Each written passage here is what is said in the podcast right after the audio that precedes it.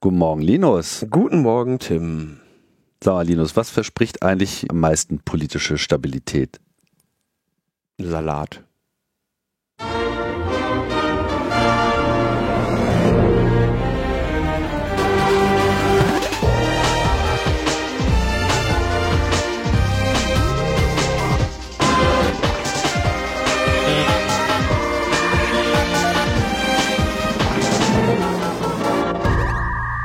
Logbuch Netzpolitik Nummer 444. Ein bisschen, bisschen Schnaps heute in der Sendung. Ähm, vom 22.10.22. Oh, auch schön. Wow. 44422. Ja. 222. Zahlenmystik und Zahlenmagie. Magie. Das, da ist doch hier eine Botschaft. Naja, ja, das, wenn man, wusstest du, dass wenn man Logbuch Netzpolitik rückwärts äh, hört, dass da auch satanische Botschaften drin vorkommen? Ja klar, ich mach dir da ja extra rein. Weißt du, wie schwierig das ist? Ja, das ist, ich gebe mir auch immer richtig Mühe. Hat aber bisher noch keiner entdeckt. Mal gucken. Mensch, ihr Hörerinnen, ihr seid doch sonst immer so äh, pfiffig. Habt ihr noch Ja, aber die. Botschaften, die Botschaften wirken ja subliminal. Die, die wirken ja trotzdem. Die werden nicht wahrgenommen, aber wirken. Genau, die richtigen Thesen, die packen wir unter 20 Hertz. ja, ja, ja, ja. Ja, Salat ne, ist die Zukunft der politischen Stabilität. Da äh, kann man sich noch was von versprechen. Ich könnte ja mir auch die eine oder andere politische Personalie vorstellen, die ich mal gegen Salat antreten lassen würde. ja. Veggie Day. Wir brauchen einen Veggie Der Day. Political Veggie Day, genau. Wer die Anspielung noch nicht verstanden hat, also Großbritannien hat ja jetzt wieder mal äh, eine Premierministerin äh, verbraucht. Die äh, Liz Truss hat mal gerade mal sechs Wochen gehalten, wo man auch sagen muss, davon hat sie eigentlich nur vier Wochen Zeit gehabt, wirklich äh, irgendwie zu regieren. Wirklich die britische Wirtschaft in kompletten Untergang zu richten. Ja. Und da war sie sehr gut. Ja. Wobei das Problem ist, dass sie im Wesentlichen das getan hat, was sie vorher angekündigt hat, was sie äh, tun wird. Anfängerfehler. Ja. Und alle so, naja, okay, gut, das sagst du jetzt, aber das machst du natürlich dann später nicht. Und dann hat sie das dann trotzdem äh, gemacht und die merkte so, äh. Tja, und dann war es äh, vorbei mit ihr. Und ähm, ja, wenn wir jetzt ein bisschen Pech haben, dann äh, kriegen wir sogar Boris Johnson wieder zurück. Es ist wirklich zum Schreien. Äh, Also Großbritannien macht sich echt so dermaßen zum Ömmel, das ist wirklich einfach echt nicht mehr zu fassen.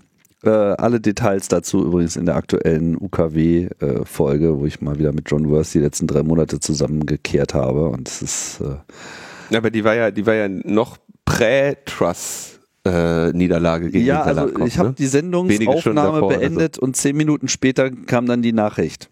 Ja, aber er sagte ja auch so, wenn Liz Truss den heutigen Tag überlebt, dann ist sie morgen fällig. Also, Genau, insofern waren wir schon on the money. okay. So, wir haben ja, wir haben ja Feedback provoziert, Ja, äh, Feedback-Baiting, indem wir uns äh, zu, zu Bahngeschichten als, als inkompetent und, äh, äh, und verständnislos gezeigt haben. Ich mich zumindest. Also haben sich ganz viele Bahn-Nerds wie erhofft bei uns gemeldet, um jetzt die Qualität unserer Berichterstattung zu erhöhen. Das finde ich gut. ja, ist doch super. ja, ja, also ich äh, würde da jetzt auch für mich nicht äh, zu viel Kompetenz ähm, in Anspruch nehmen wollen, habe ich nicht. Aber mir war äh, zumindest schon mal vorher klar, dass äh, wir da sicherlich nicht bei allem ganz richtig liegen, beziehungsweise es noch einer gewissen ähm, äh, Detailerläuterung braucht. Dazu meldete sich äh, unter anderem Christoph und äh, schrieb, mittlerer Bahnnerd hier. Die Geschehnisse zum Haben Ge- die sogar, haben die sogar Stufen? es gibt da, ja klar, natürlich, du musst da aufsteigen. Also gibt dann, geht hoch bis zum Platin-Level. Ja, Hm. okay, ja, super. Ich bin eher so äh, Konsumentenende. Level. Bahnbonus oder wie das heißt. Normal privilegiert, sozusagen. Okay, also mittlerer Bahnnerd hier. Die Geschehnisse zum GSMR-Ausfall hat sich der Bahn-YouTuber Alvin Meschede so gut zusammengereimt, dass sie DB gebeten hat, das Video offline zu nehmen. Ich versuche mal eure Fragezeichen mit dem Wissen aus diesem Video zu füllen. Was ist GSMR? GSMR ist erstmal stinknormales GSM, also das Mobilfunknetz, das ursprüngliche digitale, das um ein paar Sonderdienste ergänzt wurde, zum Beispiel Gruppen- und Notruf sowie ortsabhängige Kurzwahlen für den nächsten Fahrdienstleister äh, für Linus, der Typ auf dem Stellwerk. Er, äh, es dient hauptsächlich der Kommunikation zwischen Lokführer und Außenwelt. Man kann über GSMR auch Daten übertragen. Der Standard dazu nennt sich Euroradio. Das habe ich auch noch nicht gehört fährt ein Zug ohne GSMR. Da die DB den ETCS-Ausbau im Wesentlichen verkackt hat, sind in Deutschland größtenteils nur ältere Zugbeeinflussungssysteme im Einsatz, die nicht auf GSMR angewiesen sind. Linus hat also recht, die Züge können technisch fahren. Allerdings können keine Notrufe empfangen oder abgesetzt werden und das war der DB anscheinend zu heiß, obwohl es eine Rückfallebene auf normales GSM gibt. Nur Strecken, die mit ETCS Level 2 im DB-Jargon ETCS ohne Signale ausgestattet sind, benötigen, wie von Tim beschrieben, Euroradio, um unter anderem die Fahrerlaubnisse zu übertragen. Warum fällt GSMR in Norddeutschland aus, wenn man zwei Glasfasern in Berlin und Herne kappt? Die DB betreibt in Hannover ein MSC, also ein Mobile Services Switching Center aus dem GSM-Netz für Norddeutschland. Kopien vom HLR, dem Home Location Register, liegen in Berlin und Frankfurt. Die Glasfasern haben das MSC mit je einer HLR-Kopie verbunden. Was passiert, wenn ein MSC das HLR nicht mehr erreicht, weiß Linus besser als ich. Weißt du das besser als er? Ja, klar. Also äh, MSC ist im Prinzip so eine äh, also Mobilfunknetze sind ja in Zellen, deswegen heißen die in den äh, in den USA ja auch äh, Cellular Network und du hast äh, ein, also du hast den MSC, weiß nicht, wenn du jetzt einen großen Mobilfunkbetreiber hast, der hat halt ein paar davon in ganz Deutschland, ne, so für Regionen oder mhm. sowas, ne? Vielleicht, äh, keine Ahnung, so fünf bis sieben oder könnte auch noch mehr sein, wäre da so eine Zahl. Dann äh, hast du die äh, Base Station Controller, an die wiederum mehrere äh, BTSen, Base Transceiver Stations angebunden sind. Also es ist im Prinzip wie so ein Baum, kannst du dir das vorstellen. Ja? Mhm. Das HLA ist das Home Location Register. Äh, da sind äh, im Prinzip die berechtigten Identitäten drin. Also ähm, wenn deine wenn du dich jetzt mit dem Mobilfunknetz verbindest und dich da authentifizierst über Keys deiner SIM-Karte, dann ist im HLA äh, unter anderem wird geprüft, ne, dass du eine äh, dass du eine Subscriberin bist und zum Beispiel auch weitere Dinge wie ob du jetzt gerade roams und solche Dinge. Ja, das heißt, das HLA ist schon so die zentrale, äh, die eine zentrale Komponente, die so ein ähm, so ein Mobilfunknetz hat. Ja, also HLA heißt es in 2G, in 3G, 4G, 5G heißen die dann immer ein bisschen anders, haben aber immer die gleiche Funktion. Kannst dir vorstellen, wie die, wie die, die, die zentrale Nutzerin-Datenbank. So, wenn du jetzt zwischen MSC und HLA keine Verbindung hast, dann kann sich niemand mehr an dem Ding anmelden, weil der MSC eben die ganzen Authentication Requests und auch äh, potenzielle Routing-Informationen und so weiter äh, nicht mehr dem, dem Zent der zentralen Verwaltung zuführen kann, um das mal so äh, sehr, so, so, dass es wahrscheinlich allgemein verständlich ist, auszudrücken. Genau, also diese Verbindung wurde sozusagen gekappt und dann kann man sich einfach nicht mehr einloggen. Und dann kann man halt auch nicht mehr telefonieren.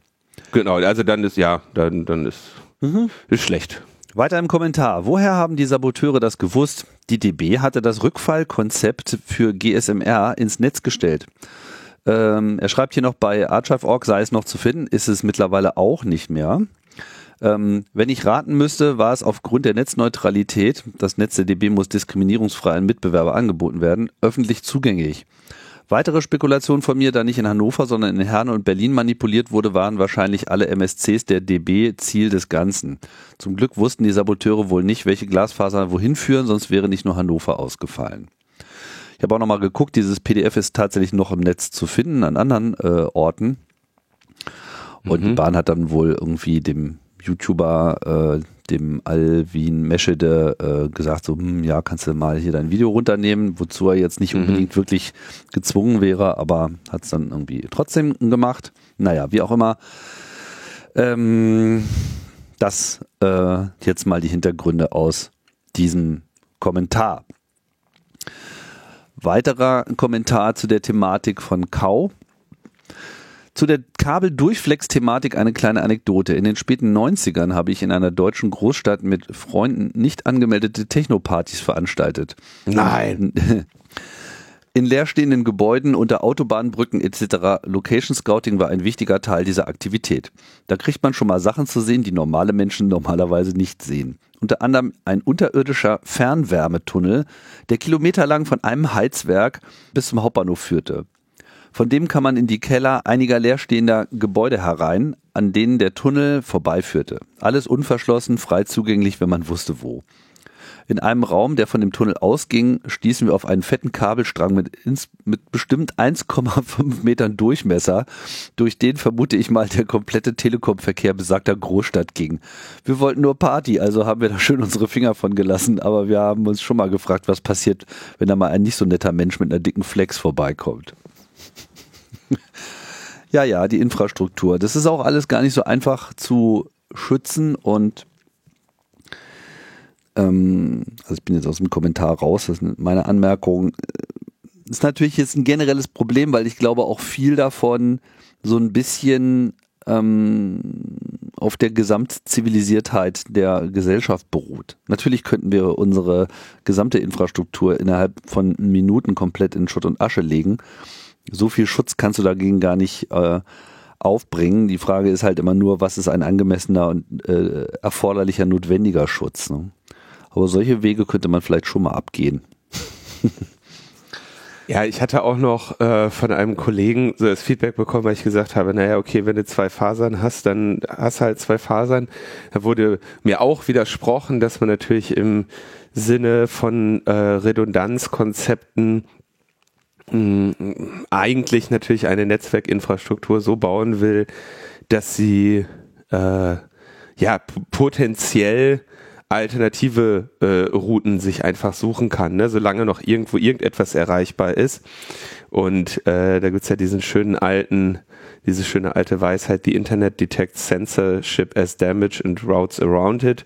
Ähm, ich habe mich allerdings, muss ich jetzt wirklich sagen, mit diesem GSMR nicht so ausreichend auseinandergesetzt, dass äh, ich wüsste, sagen wir, zu welchen Preisen und Aufwendungen das jetzt, also ob man das technisch mit Alternativlinks äh, zu vertretbaren Preisen hinbekommen hätte oder ob man äh, ja oder ob das halt sehr sehr teuer gewesen wäre aber das äh, ich wurde ermahnt dass wenn zwei Kabel kaputt sind dass das jetzt nicht unbedingt ein ausreichendes Schutzniveau einer äh, kritischen Infrastrukturkomponente ist kann aber ich kann also dem stimme ich potenziell zu aber da muss man eben berücksichtigen ja, welche, welche Möglichkeiten haben die? Da hat die Bahn erstmal relativ viele, ne? Also die können ja äh, also die profitieren ja durchaus davon, dass ihnen überall diese Strecken in Deutschland äh, gehören, wo sie natürlich dann auch äh, ohne Ende äh, Glasfasern und was nicht alles reinwerfen können und, und so äh, Infrastruktur in Deutschland legen können. Aber ich kann mich jetzt, bin nicht auf dem Niveau in dieses Thema eingestiegen, dass ich jetzt beurteilen könnte und sagen könnte, hier pass auf, für so und so viel tausend Euro hättet ihr oder hunderttausend Euro hättet ihr dieses Problem potenziell überhaupt niemals gehabt. Hm. So, dann äh, haben wir natürlich in den letzten Sendungen sehr viel über ja, diese Gematik TI-Infrastruktur gesprochen, insbesondere natürlich jetzt hier mit unserem Spezial mit Flübke, aber auch vorher war ja das E-Rezept schon ein Thema und damit natürlich dieser gesamte Komplex. Das sind also jetzt verschiedene Kommentare aus den letzten Sendungen, wo wir mal ein paar herausgegriffen haben, die hier unter Umständen das Ganze noch etwas weiter äh, erleuchten. Lukas schrieb, Moin zusammen, vielen Dank für eure ausführliche Beleuchtung der TI und insbesondere der EPA. Zur Erinnerung, das ist die elektronische Patientenakte. Zur EPA ist zu sagen, dass die abgelegten Dokumente keineswegs in einem beliebigen Typen vorliegen dürfen. Explizit sind PDF, JPEG, TIFF, TXT, RTF, JPEG, PNG und FHIR plus XML. Das sind diese ähm, Health Records. ähm, sind erlaubt. Der angesprochene Upload von Word-Dokumenten mit Makros ist also nicht möglich. Schon mal beruhigend, oder? Die zugrunde liegenden Daten sind aktuell zwar leider noch unnötig häufig, nicht maschinenlesbare PDFs, werden aber in zunehmendem Maße als sogenannte MIOs, also medizinische Informationsobjekte, abgelegt. Also das ist dieses FHIR-Format, äh, was da äh, erwähnt wurde. Und MIO scheint jetzt nochmal so ein Begriff zu sein, der in, ähm, ja, in Deutschland jetzt nochmal gecoint wird. Fast Healthcare Interoperability Resources, das ist dieses FHIR. Das ist das auch, was so ein iPhone macht und so weiter. Das ist schon so der, der Standard, in dem man medizinische Daten enkodiert. Weiter im Kommentar. Ähm, diese Dokumente sind dann von Primärsystemen durchaus maschinenlesbar und übersichtlich abzubilden, auch wenn die Realität im Frontend der Primärsysteme davon noch weit entfernt ist. Danke für euren Humor zu so frustrierenden Themen. Gern geschehen. okay, kein Word. Hospital IT Guy schreibt, Hallo, zunächst sehr herzlichen Dank für den großartigen Podcast im Allgemeinen und diese großartige Folge im Speziellen. Das bezog sich jetzt auf die Sendung mit Flübke. Da ihr es nicht erwähnt habt, noch ein kleines Detail. Die Kisten stehen bei, auch bei uns in den Kliniken. Wir dürften so in etwa 60 von denen noch zur Konfiguration im Lager haben, plus 10, die bereits eingesetzt werden. Die Realität sieht so aus, dass sich seit einigen Monaten ein Kollege ausschließlich mit diesem Thema herumschlagen muss und dementsprechend für nichts anderes mehr zur Verfügung stehen kann. Wie man sich sicher vorstellen kann, sind wir im öffentlichen Dienst weder qualitativ noch quantitativ gut besetzt und werden gerade mit Themen zugeschüttet, die kaum noch zu erledigen sind. Wie die Digitalisierung in den Kliniken mit der aktuellen Personalsituation umgesetzt werden soll, ist mir jedenfalls völlig schleierhaft. Er sagt jetzt leider nicht, ob es sich hier um so ein öffentliches Krank Krankenhaus oder ein äh, privates äh, handelt, aber letzten Endes denke ich mal, ist das Problem natürlich immer das gleiche, was wir glaube ich auch so am Rande angesprochen haben. Ne? So dieses, diese generelle Frage von, wer, wer muss jetzt eigentlich wofür da Kompetenz haben und überfordert ähm, die Digitalisierung sozusagen die, die, ähm, die Leute, die davon profitieren sollen. Also ist sie zu kompliziert einzuführen? Und mich wundert das jetzt so ein bisschen, dass für diese Kisten dann äh, 2400 Euro bezahlt werden muss, die irgendwie 150 Euro Hardware-Wert haben und dann müssen sie es auch noch selber einrichten. Also ich meine, ja, also die Gematik ist kein Wunschkonzert. nee, das äh, mit Sicherheit nicht.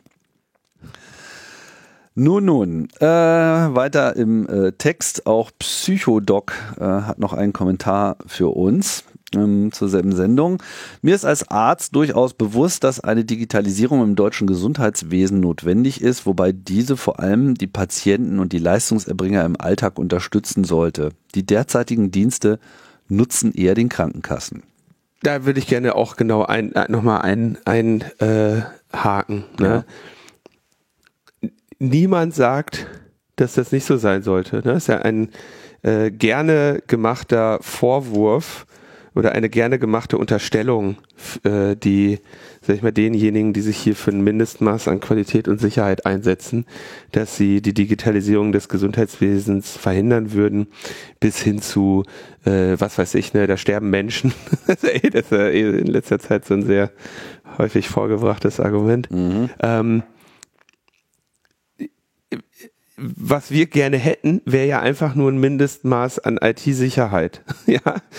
Und ich glaube, da geht äh, der Kommentar von Psychodoc ja jetzt auch hin. Ich wollte nur noch mal kurz äh, meine absolute Unterstützung für diese Aussage äh, nennen. Und natürlich auch, denke ich, da kann ich auch für Flipke sprechen, dass er jetzt kein Gegner einer Digitalisierung des Gesundheitswesens wäre. Und ich glaube, das ist auch, ist auch wahrscheinlich ein klar. Ich wollte es nur noch mal so, so stark beipflichten. Ja, ist klar. Weiter im Text. Die elektronische Arbeitsunfähigkeitsbescheinigung, kurz EAU, das elektronische Rezept, das E-Rezept und KIM, Kommunikation in der Medizin, der verschlüsselte E-Mail-Dienst, laufen bei mir noch nicht, da mein IT-Dienstleister auf Avato wartet. Avato ist nochmal ein anderer Dienstleister, oder? Die elektronische Patientenakte EPA wollte bislang keine Patientin bzw. kein Patient und ich persönlich kann auch keinem dazu raten, vertrauliche Gesundheitsdaten zentral speichern zu lassen. Übrigens gibt es demnächst eine Online-Veranstaltung der Kassenärztlichen Bundesvereinigung, KBV, wo ein von der Münch Stiftung und der Bertelsmann Stiftung in Auftrag gegebenes Rechtsgutachten zur Option-Out-Regelung der EPA vorgestellt wird. Bei den Auftraggebern wird sicher das richtige Ergebnis dabei rauskommen. Richtige in Anführungsstrichen.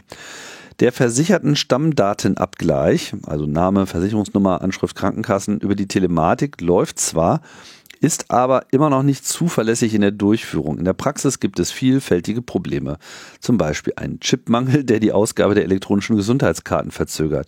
Einige Krankenkassen bieten ihren Versicherten an, online sich selbst eine Ersatzbescheinigung auszustellen. Ja, also auch das äh, lässt nochmal blicken auf äh, ja, Durchführungsschwierigkeiten. Letzter Kommentar zu der Thematik kam dann, oder war nicht der letzte Kommentar, weil der letzte, den wir hier zitieren, ist von Markus. Auch zur selben Sendung. Hi, sehr gute Sendung und größtenteils sehr gute Darstellung der Verhältnisse in der TI. Ein paar Punkte hätte ich dann noch. Die Idee, private Schlüssel in die Hände von Versicherten zu geben, hat auch so ihre Tücken. EGKs, also elektronische Gesundheitskarte, werden mit Wechsel der Krankenkasse sowieso regelmäßig bei Verlust neu ausgestellt. Was passiert dann mit den auf der Basis der obsoleten EGK verschlüsselten Dokumente? So eine elektronische Patientenakte hält ja ein Leben lang, was schon mal 90 äh, Jahre plus sein kann.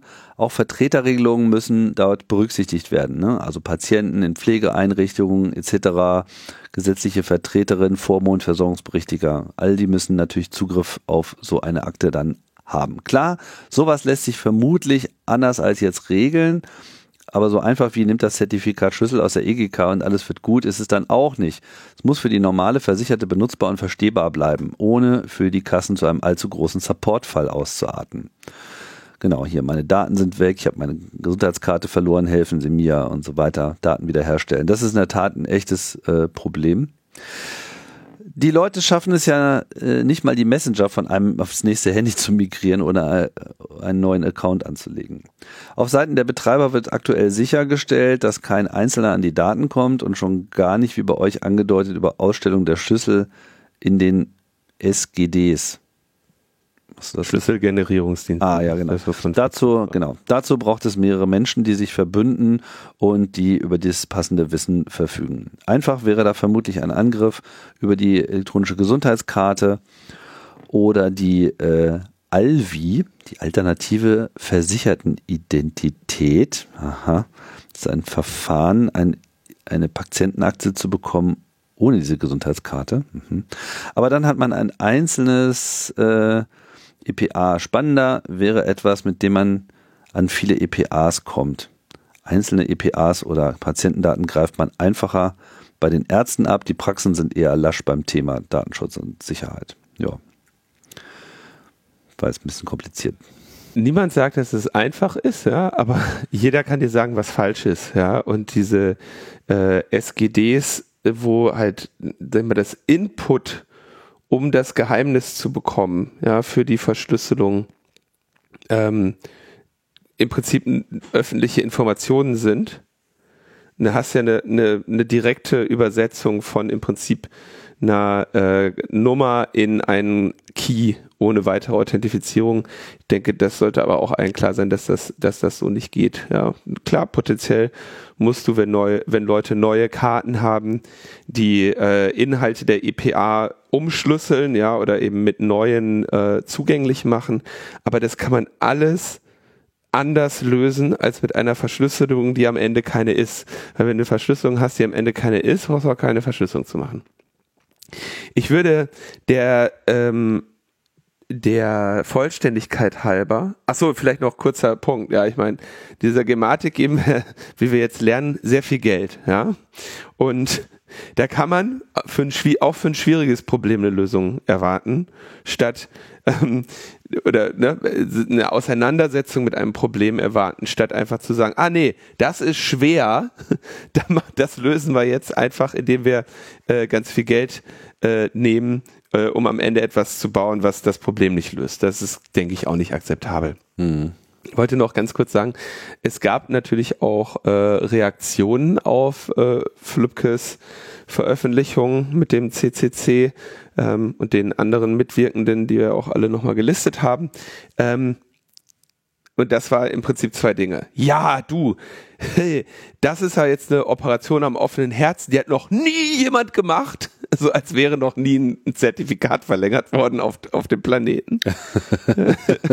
Spoiler, und, findet ähm, täglich überall statt. ja, und äh, genau, findet täglich überall statt, alles überhaupt gar kein Problem. Und ähm, vor allem äh, dann, also dann damit verbunden mit so, uns läuft ja jetzt die Zeit weg ja, ja, weil ihr fünf Jahre vergammelt habt, ne? nicht weil, weil jetzt plötzlich, also dieses, dieses Problem, es ist ja, also muss ja dazu sagen, diese, also dieses Problem ist seit fünf Jahren bekannt, ja, oder was heißt, ich würde sagen, wahrscheinlich betrachten es die Hersteller nicht als Problem, sondern als äh, als Geldsegen. Ja, die freuen sich auf das Geld schon seit langem. Insofern wurde das Problem ja bewusst nicht angegangen. Es gab ja dann auch, was Flipke erzählt hatte, eben diese zwei Hersteller, Secunet war der eine, die eine Lösung sogar vorgeschlagen haben. Ähm, und dann ja, aber in der Gematik gesagt wird, ach nee, komm, lass mal. Und dann sind sie eben alle auf das, na okay, dann machen wir nur das, was wir müssen, zurückgefallen, ähm, weil sie wahrscheinlich auch keinen Bock hatten, dass dann die äh, CGM als einzige das nicht macht und dafür auch noch fett finanziell belohnt wird. Ähm, also Operation am offenen Herzen ist Quatsch und ähm, das, äh, das mit dem Zeitdruck, der jetzt natürlich äh, gewissermaßen herrscht, ähm, ist äh, auch sehr, sehr wohlfeil, weil der ja nur dadurch kommt, dass das Problem einfach nicht angegangen seid. Ja, und man kann sich natürlich immer hinstellen und sagen, man geht ein Problem nicht an, bis, bis die Hütte kurz vorm Brand steht und dann sagen, ja, also Leute, jetzt kriegen wir es auch nicht mehr hin. Also, hör mal, der hätte da aber mal früher kommen müssen. Ähm, und dieses Problem ist aber jetzt auch nicht erst, ne, es wird nicht, also es wird nicht erst seit, was weiß ich, seit einem Jahr oder seit einem halben Jahr äh, bestritten, dass das, was die, ähm, was die da fordern oder gemacht haben, dass das, äh, äh, dass das nicht äh, in Ordnung ist. Ja, das wird ja schon seit längerem äh, so behandelt. Nur jetzt äh, sagen wir, Flipkes Beitrag war, dann, nachdem er die Dinger aufgemacht hat, nochmal den wirklichen Beweis anzutreten. Weil solange, äh, ja, die Dinger quasi geschlossen da stehen und die irgendwelche Behauptungen machen, ja, oder auch äh, bei Heise war ja, ich glaube, vor Monaten schon auch ein klarer Bericht darüber, so das kann man tauschen. Ähm, und dann sagen die immer, nee, nee, das geht nicht. Und da spielt ist der Beitrag eben schon einfach zu sagen, doch, es geht, wir haben es gebaut hier, da ist genau eure Software, hier sind die Partzeilencode, mit der man das ändern muss, es geht, hört auf zu lügen. Ja. Ähm, das ist der, der eine Aspekt. Ähm, und dann äh, das Argument, was sie vortragen, ist, ja, du, das sind ja aber fünf Jahre alte Konnektoren. Das ist ja in der Computer, äh, in der, in der, in der Computerwelt ist das ja äh, eine, eine halbe Ewigkeit. Da muss man ja mal was Neues hinstellen. Und, und auch dieses Argument ist natürlich total beknackt, weil es sind VPN Router, ja. Die haben, also die einzige technische Limitation, die die haben, ist im Prinzip, ne, wie viel Cypher äh, oder wie viel können die pro Zeiteinheit verschlüsseln, um quasi den Traffic aufrechtzuerhalten. Ne? Also wenn du einen, wenn du den jetzt technisch besser machst, mit einem neueren Prozessor oder so, dann wird der, der einzige Zugewinn, den du haben wirst, ist, dass das Ding mehr Datenmenge pro Zeiteinheit übertragen und verschlüsseln kann.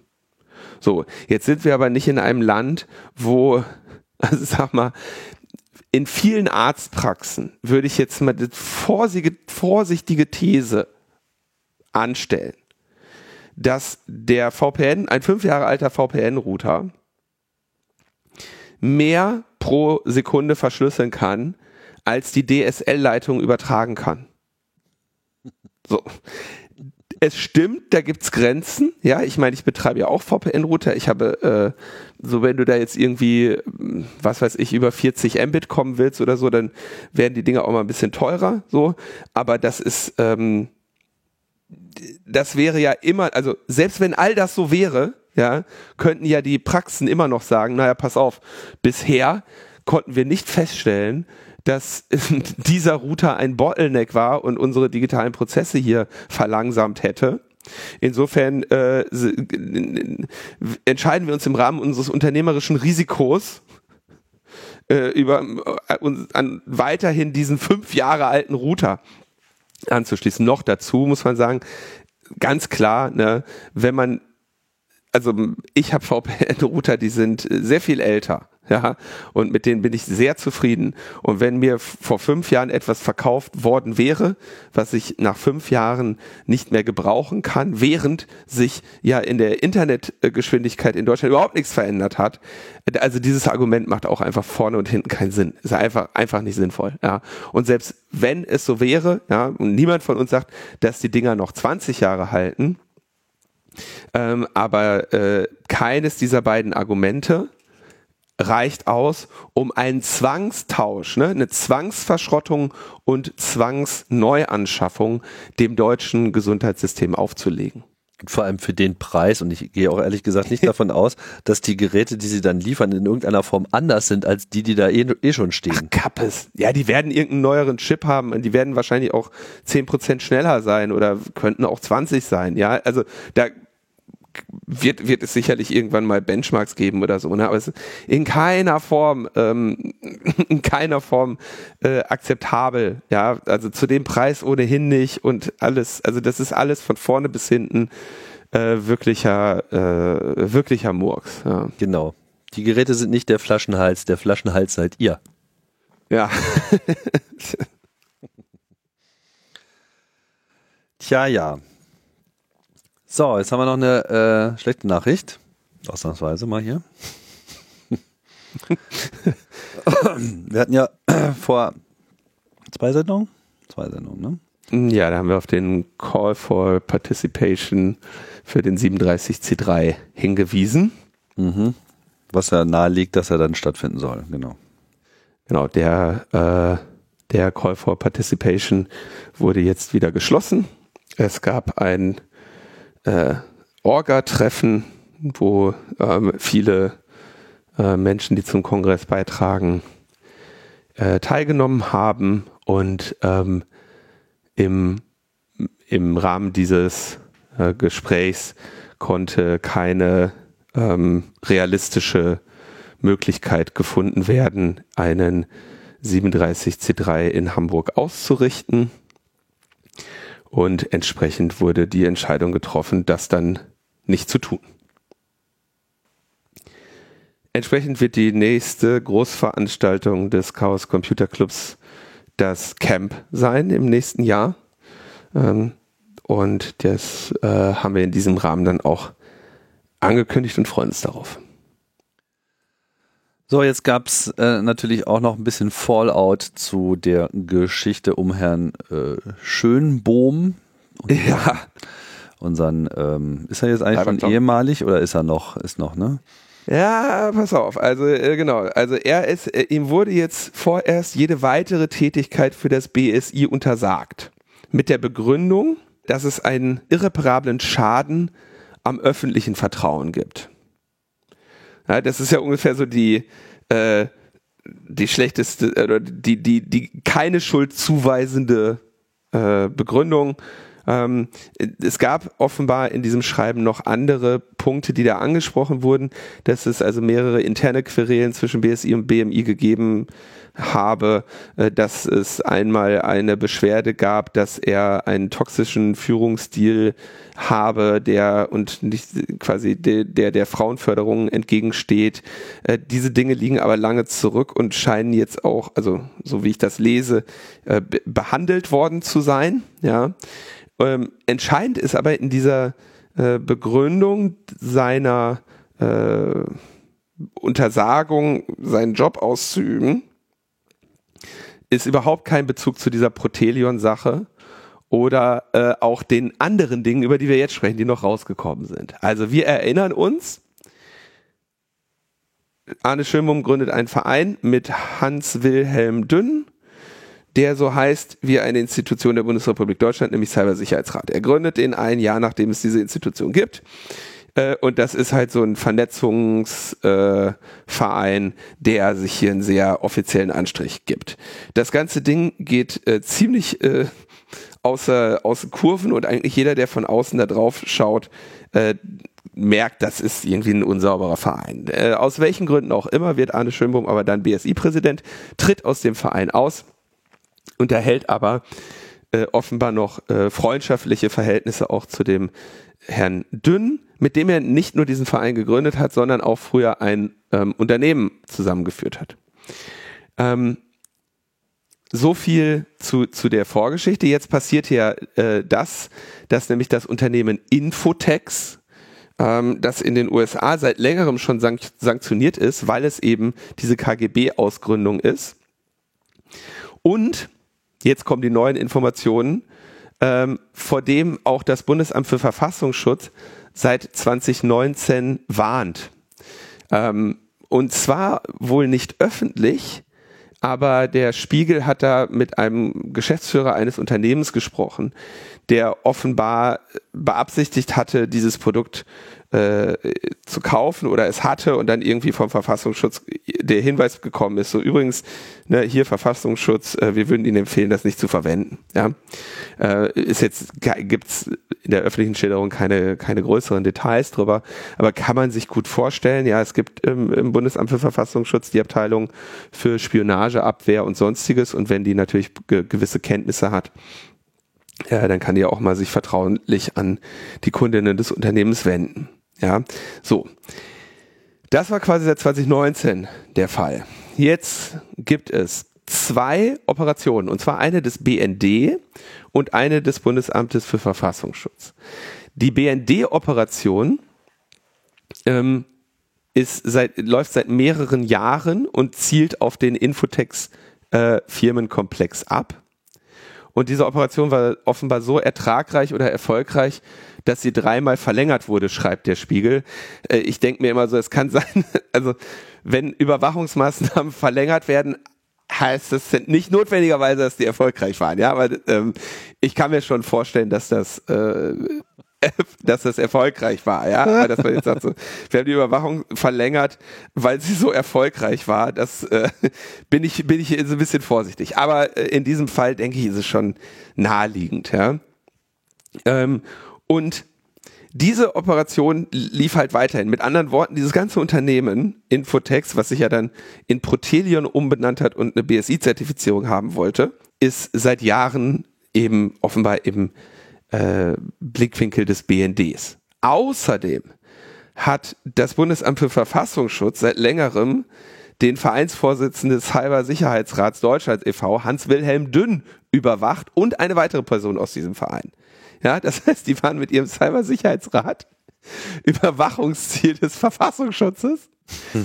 Dabei wurden äh, teilweise Gespräche abgehört, unter anderem sogar mit Anne Schönbohm. Also nicht Anne Schönbohm wurde abgehört, aber Anne Schönbohm hat eben mit diesem Dünn telefoniert und weil der Dünn, Dünn abgehört wurde, wurde eben auch der Schönbohm mit abgehört. Mm. So, also jetzt nur nochmal, also dieses Unternehmen Infotext, Schrägstrich, was sich ja dann umbenannt hat in Protelion, wurde von beiden, äh, vom Inlands- und Auslandsgeheimdienst der Bundesrepublik Deutschland seit Jahren überwacht. Äh, beziehungsweise das Unternehmen vom Auslandsgeheimdienst und der Cybersicherheitsrat vom Inlandsgeheimdienst. So, jetzt äh, kommt das, in Anführungszeichen, das Problem. Die haben den Schönbohm nicht darüber informiert, weil der zu nah an dem Dünn dran ist. Das finde ich nachvollziehbar. Ich meine, die haben seit äh, über einem Jahrzehnt enge Kontakte. Und dann kannst du natürlich nicht dem Schönbohm sagen, übrigens hier dein Buddy, äh, den überwachen wir gerade.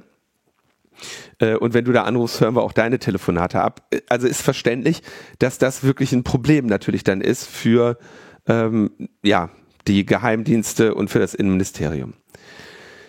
So, jetzt passiert Folgendes. Dieses Unternehmen Protelion ist ja einmal in den Cybersicherheitsrat eingetreten, wo wir eben sagen können, okay, da, da wird sicherlich keine strenge Prüfung stattfinden. Wenn jemand sagt, ich werde hier für 5000 Euro im Jahr Mitglied, Ja, und du musst irgendwie deine, deine Firmenzentralen in den USA und Deutschland unterhalten und weiter rumrennen als äh, Cybercasper, äh, da guckst du natürlich nicht genau hin, wer sich da bewirbt. Ja, das ist auf jeden Fall schon mal klar. Äh, hinzu kommt aber, dass dieser Dünn ja offenbar doch ein bisschen sehr viel mehr Dreck am Stecken hatte. Wir haben es in der letzten Sendung behandelt und offenbar hat das das Bundesamt für Verfassungsschutz auch ähm, problematisch gesehen. So, jetzt geht dieses Protelion nicht nur hin und, und tritt in den deutschen Cybersicherheitsrat ein, wo es mit Kusshand genommen wird, sondern äh, bemüht sich für sein äh, Produkt um eine BSI-Zertifizierung. So. und ähm, die dann was genau zertifizieren soll?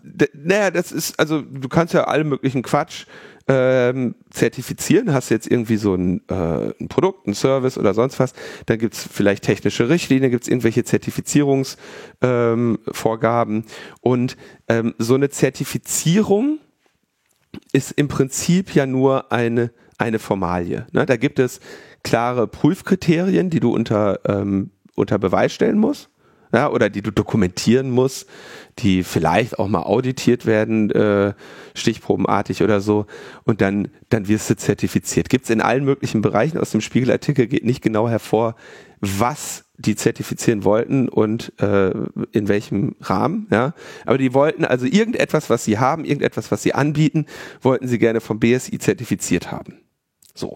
Und diese Zertifizierung nur, nur mal um zu erklären, wie so eine Zertifizierung funktioniert. Die hat natürlich klare Prüfvorgaben. Ja.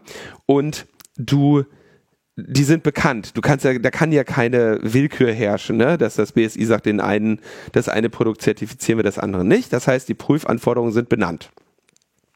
Und entsprechend strebst du natürlich keine ähm, Zertifizierung an, wenn du dir nicht halbwegs sicher bist, dass du die formalen Kriterien erfüllst. Ja. Ähm, Normalerweise sollte das so sein, ja. Genau. Mhm. Gleichzeitig hat dieses Protelion, ähm, die waren sich also auch so sicher, dass sie das sogar öffentlich bekannt gegeben haben, dass sie diese Zertifizierung anstreben. Ja, eben weil du, wenn du jetzt, also du kannst dir eigentlich schon sicher sein, wenn du nicht vollkommen mit einem Klammerbeutel gepudert bist, dass du die Zertifizierung auch bestehst. Potenziell mit äh, vielleicht ein paar Problemen, wo gesagt wird, das und das müsst ihr nochmal besser machen, dann kriegt er die oder so, ne? Aber äh, da die Kriterien eben vorher bekannt sind, ist auch klar, dass du die, äh, dass du die dann bestehst. Und jetzt passiert folgendes. Das, das Bundesamt für Verfassungsschutz merkt also, okay, die, diese Protelion wollen sich jetzt irgendwie BSI-Zertifizierung holen. Wir trauen aber dem Schönbohm nicht, äh, weil, weil der den Kontakt zu dem Dünn hat und der Dünn irgendwie äh, in jedem ähm, überall seine Finger im Spiel hat. Und ähm, dann äh, kriegt, wird, lässt das BFV quasi über das BMI dem BSI einen Hinweis geben und wird gesagt, übrigens, zertifiziert das man nicht. Und daraufhin hat dann das BSI diese Zertifizierung verweigert. Ja, aber du erkennst den, den Konflikt, der jetzt also offenbar ne, in, dieser, in diesen Sicherheitsbehörden ist, dass sie dem BSI-Chefen nicht vertrauen können mit den Informationen und ihren Aktivitäten. Das ist ein bisschen unpraktisch. Ist unpraktisch, ja. Aber das, äh, ich wurde da tatsächlich, was denn, letzte Woche oder so war ich äh, bei Kontraste im Interview. Da äh, wurde ich dazu gefragt, was ich denn dazu denke, dass die, naja, eine Zertifizierung öffentlich ankündigen und dann nicht bekommen. Ne? Da ist es wirklich sehr naheliegend, dass dann geheimdienstliche Erkenntnisse dabei eine Rolle spielen, weil ähm, die kann eigentlich nur aus formal, also die kann nur abgelehnt werden, wenn ähm, die könntest du, also vermutlich kannst du die sogar einklagen. Da kommt jetzt wieder hier der Linus ist kein Jurist, ne? Aber das ist halt schon ein objektives Verfahren, wo es Prüfkriterien gibt. Naja, und da haben sie die eben, haben sie die Zertifizierung nicht bekommen. Weißt du denn, mit welcher Argumentation sie die dann nicht bekommen haben? Nein. Aber natürlich kann das, also ich, also ich stelle mir diesen Prozess so vor, ja, wie zuständige gesagt, Mitarbeiter dieses, dieses Unternehmen, nein, nein, nein, dieses Unternehmen wird die äh, Zertifizierung angestrebt haben und dann wird die eben äh, hat das öffentlich auch noch angekündigt und dann wird das halt im Zweifelsfall wird die eben verweigert. Ja. Dann wird es da irgendwie ungefähr so eine Begründung geben, wie der Schönbum die jetzt bekommen hat. Und äh, dann wird Protelion sich potenziell überlegt haben können, so, naja, okay, wollen wir jetzt hier versuchen, verwaltungsrechtlich zu klagen oder sowas? Äh, oder sagen wir, ist in Ordnung, die Zertifizierung ist eh egal. Wir haben ja den Stempel vom Deutschen Cybersicherheitsrat. Ne? Also du brauchst ja auch diese Zertifizierung nicht, äh, nicht, nicht unbedingt. Du brauchst sie potenziell, um in bestimmten, für, für bestimmte Einsatzbereiche ähm, geeignet zu sein. Ne? Dass man eben sagt, okay, ja, oder wenn Unternehmen halt die Anforderung haben, dass eine solche Zertifizierung vorliegen muss in ihren. Äh genau, das dann, was weiß ich, in dieser kritischen Infrastruktur dürfen nur das und das mit der und der Zertifizierung mit für den Betrieb so und so freigegeben oder so.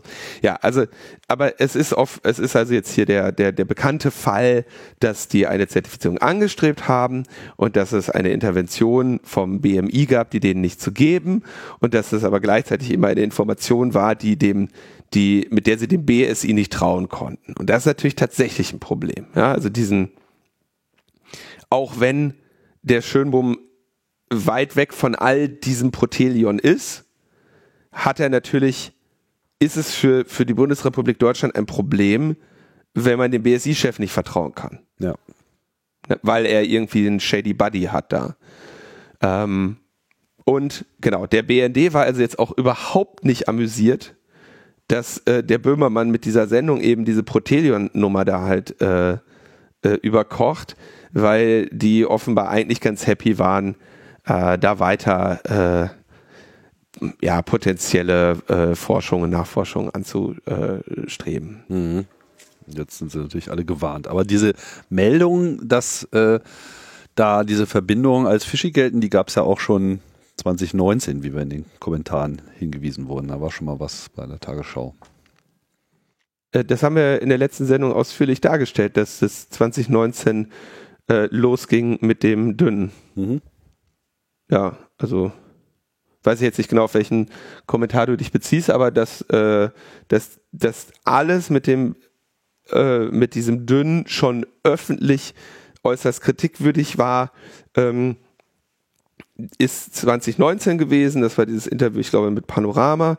Und ähm, ich würde jetzt auch das eine Laienvermutung, äh, aber sag ich mal, ich könnte mir vorstellen, dass die Bestrebungen des äh, BFV da begonnen haben.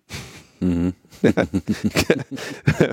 die lesen ja sehr viel Zeitung, mhm. wenn sie nicht Telefonate abhören. Ja, aber also spannend, also äh, spannender Sachverhalt, weil es natürlich offenbar in diesem Fall tatsächlich ein Problem ist, dass das BMI nicht dem äh, dem BSI-Präsidenten vertrauen kann in solchen Angelegenheiten, wenn der da einen äh, windigen Kumpel hat mit allerlei skurrilen Geschäftsbeziehungen. Aber nochmal, ist jetzt, also das können sie mir, also das können sie mir auch wieder nicht vorwerfen, ne? Also dass sie, dass sie ihm in einem spezifischen Verfahren der Spionageabwehr nicht vertrauen konnten, äh, wird man da mal sehen. Jetzt wird sich natürlich die andere Frage stellen: Wer weiß, was der, was da in, was Inhalt der Telefonate war? Ja, aber Tatsache ist, dass der ähm, Schönbohm eben sehr, sehr enge Kontakte zu dem Dünn hat. Äh, die haben, sagen wir mal, entscheidende Familienereignisse äh, miteinander begangen und wie gesagt hatten früher eine Firma zusammen und so weiter. Das heißt, das Ganze, und jetzt finde ich das Spannende, ich bin mir nicht sicher, ob der Böhmermann das wusste, äh, oder die Redaktion Böhmermann äh, wusste, dass sie da jetzt in so ein Wespennest einer laufenden Geheimdienstoperation äh, reinsticht. Und jetzt wird es natürlich echt spannend. Äh, ja, ich denke, die, die, die, die, die Sache hier ist, dass, dass die Erfassung, ja, das öffentliche Vertrauen ist für immer verloren, dass die schon zutreffend ist. Gleichzeitig hat ähm, gibt es jetzt ein Disziplinarverfahren gegen Herrn Schönbohm, welches er wiederum selber angestrengt hat. Ne? Also der hat gesagt, hier, äh, ich, ich, ich, ich verlange ein Disziplinarverfahren, das äh, die Vorwürfe gegen mich untersucht, die ich übrigens gerne mal hören würde. Äh, und äh, kann also ist natürlich ein einleuchtender Weg, wenn er seinen Ruf hier äh, ja, korrigieren möchte ne, oder bereinigen möchte von potenziell falschen Vorwürfen. Also er wurde ja mittlerweile von seinem Amt abberufen auch. Nein, das ist nicht der Fall. Dem wurde äh, die Ausübung seines Amtes äh, untersagt. Steht in der Wikipedia. Am 18. Oktober 22 wurde er von seinem Amt abberufen. Nee, dem wurde die Ausführung seines Amtes untersagt. Das ist äh, ein Unterschied in meiner Wahrnehmung. Den kannst du ja nicht, äh, also ja, natürlich wird, der, wird dem das jetzt nicht wieder erlaubt werden, ja, aber offiziell ist er äh, Präsident äh, des Bundesamtes für Verfassung, äh, des, sorry, des Bundesamtes für Sicherheit in der Informationstechnik, der das gerade nicht machen darf. Und der nächste Schritt wird natürlich sein, dass äh, irgendjemand anderes dahingesetzt wird. Er aber aktuell. Er, er ist abberufen. Tim. Tagesschau. Faeser beruft BSI-Chef Schönbohm ab. Ja, und was steht da? Dass er. Was steht da drunter? Dass er abberufen wurde. Wer seine Nachfolge antreten soll, steht noch nicht fest. Ja, das sagte ich doch. Oh, Junge, da, ihm wurde gerade die Ausführung seines Amtes untersagt. Der ist weiterhin bei vollen Bezügen und es wird selbstverständlich ein Nachfolger kommen. Okay, ich bin mir jetzt nicht ganz sicher, was abberufen ja, dann rechtlich faktisch heißt, aber das fand statt. ja, wie ich mehrmals sagte, zu Beginn der Sendung, zu Beginn dieses gesamten Themas, ihm ist die Ausübung seiner Rolle untersagt worden. Ja, gut. Er hat, er, aber nach meiner Auffassung ist er, äh, hat er weiterhin, also ich meine, ne, der, der hat die Bezüge, der, der hat diese, diesen Jobtitel, aber er darf ihn gerade nicht ausführen. Und das wird natürlich, wird er dann irgendwann eine Entlassungsurkunde aus diesem Job bekommen oder einen anderen, ja. Aber nach meinem Verständnis ist ihm gerade die Ausübung dieser Tätigkeit untersagt. Was selbstverständlich ähm, bedeutet, äh, dass er, äh, dass, dass, dass das auch nicht wieder der Fall werden wird. Aber es gibt keinen Nachfolger und es gibt niemand anders, der diese Rolle trägt und ähm, entsprechend äh, ja warten wir da jetzt äh, warten wir jetzt auf die Dinge. Ich gehe aber eben davon aus, ja, also er versucht sich ja offensichtlich mit diesem Disziplinarverfahren dagegen zu wehren, beziehungsweise damit äh, den Beweis zu erbringen, dass es keinen Anlass gibt, ihm äh, die Ausübung seines Amtes zu verwehren. Demgegenüber sagt das BMI, irreparabel äh, beschädigtes Vertrauensverhältnis, sowohl öffentlich als auch durch die Vorgänge, die uns hier bekannt sind, äh, intern. Und ich sehe jetzt, also natürlich wird der nicht wieder BSI-Präsident werden. Das halte ich für äußerst unwahrscheinlich. Ja, denke ich auch. Aber wenn du jetzt hier, äh, mal gucken, wir können mal bsibund.de, das ist eigentlich ganz interessant, mal schauen, wenn, wenn man mal schaut, wo kann man das BSI, Organisation und Aufbau, Leitung, der Präsident Arne Schönbohm steht jetzt gerade wunderbar auf der Seite äh, des BSI, der Vizepräsident Gerd Scharphüser. Und ich denke, der Scharphüser wird den Laden jetzt gerade führen. Insofern, wenn er vom, wenn er wirklich abberufen wäre, dann würde ich davon ausgehen, dass er nicht mehr auf dieser Webseite stünde. Oder der Webmaster ist im Urlaub. Das kann natürlich auch sein. Oder der Antrag an den Webmaster, die Seite ähm, wurde per D-Mail zu verschickt. ändern, befindet sich noch in dem Postweg. also de facto ist er einfach weg. Abberufen, freigestellt, was auch immer. Er, er, er übt diese Position jetzt nicht äh, aus, auch wenn es sozusagen keinen Nachfolger gibt, den man stattdessen auf die Webseite draufschreiben kann. Egal, wir streiten uns um äh, Worte, wollten nur nichts Falsches sagen, aber so ist die offizielle Darstellung. so. Ja, der, der Mann äh, kämpft jetzt wahrscheinlich um die Rettung seines Rufes. Ähm, ich muss also ja, auf jeden Fall eine sehr spannende äh, Geschichte und es wird sich natürlich, denke ich, relativ schnell zeigen, ob er da wirklich Teil der Verschwörung ist ähm, oder äh, ne, mit dem Dünder unter einer Decke steht und äh, gegen die Bundesrepublik Deutschland gearbeitet hat, so ungefähr. Das hielte ich dann doch für äh, einen riesigen Skandal, wenn der noch käme. Gut, äh, dann wollte ich mal die Gelegenheit nutzen, auf ein äh, kleines äh, Softwareprojektchen hinzuweisen, was mein, äh, meine Kolleginnen und ich in den letzten Wochen und Monaten gebastelt haben. Und zwar äh, haben wir ja hier auch letztens ein bisschen über die Vorratsdatenspeicherung gesprochen und die Identifier, die dort äh, gespeichert werden sollen. Und in der ursprünglichen Ausgestaltung der Vorratsdatenspeicherung war davon auch die IMEI betroffen, die IMEI, der International Mobile Equipment Identifier. Also ähm, nicht nur habt ihr eine IMSI, International Mobile Subscriber Identity, was im Prinzip das ist, was ihr durch eure SIM-Karte äh, auch ähm, bei alten Telefonen noch in der Hand halten könnt, äh, sondern auch ein, eine international standardisierte Seriennummer, könnte man sagen, eures Endgerätes. Und wenn man sich jetzt an so einem Mobilfunknetz anmeldet, dann wird in dem Rahmen auch äh, die IMEI übertragen.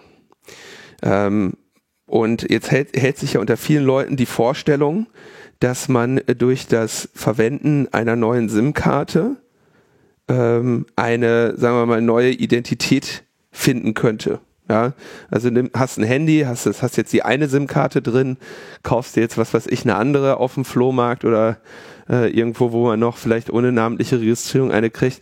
Und dann hätte man jetzt, könnte man den Eindruck gewinnen, man wäre nun mit einer neuen Identität unterwegs.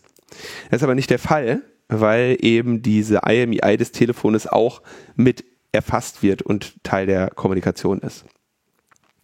Und ähm, wir haben da so ein Gerät bekommen, beziehungsweise ich habe das äh, zu Weihnachten bekommen vor einiger Zeit.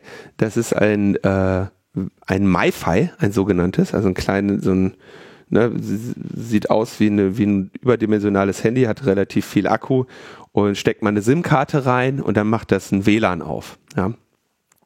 Und dieses Teil hat äh, die, die besondere Eigenschaft, dass man sehr einfach das einschalten kann, dass es allen Traffic durch Tor routet ähm, oder wahlweise auch durch ein VPN oder man kann es auch ausschalten. Ne? Dann hast du also ein äh, kleines äh, Gerät, was sich mit dem Mobilfunknetz verbindet und dann direkt allen Traffic zum Beispiel durch Tor routet und dann bist du quasi ja äh, anonym mehr unterwegs. Aber du bist natürlich immer noch den ganzen Erfassungen der Vorratsdatenspeicherung ausgesetzt.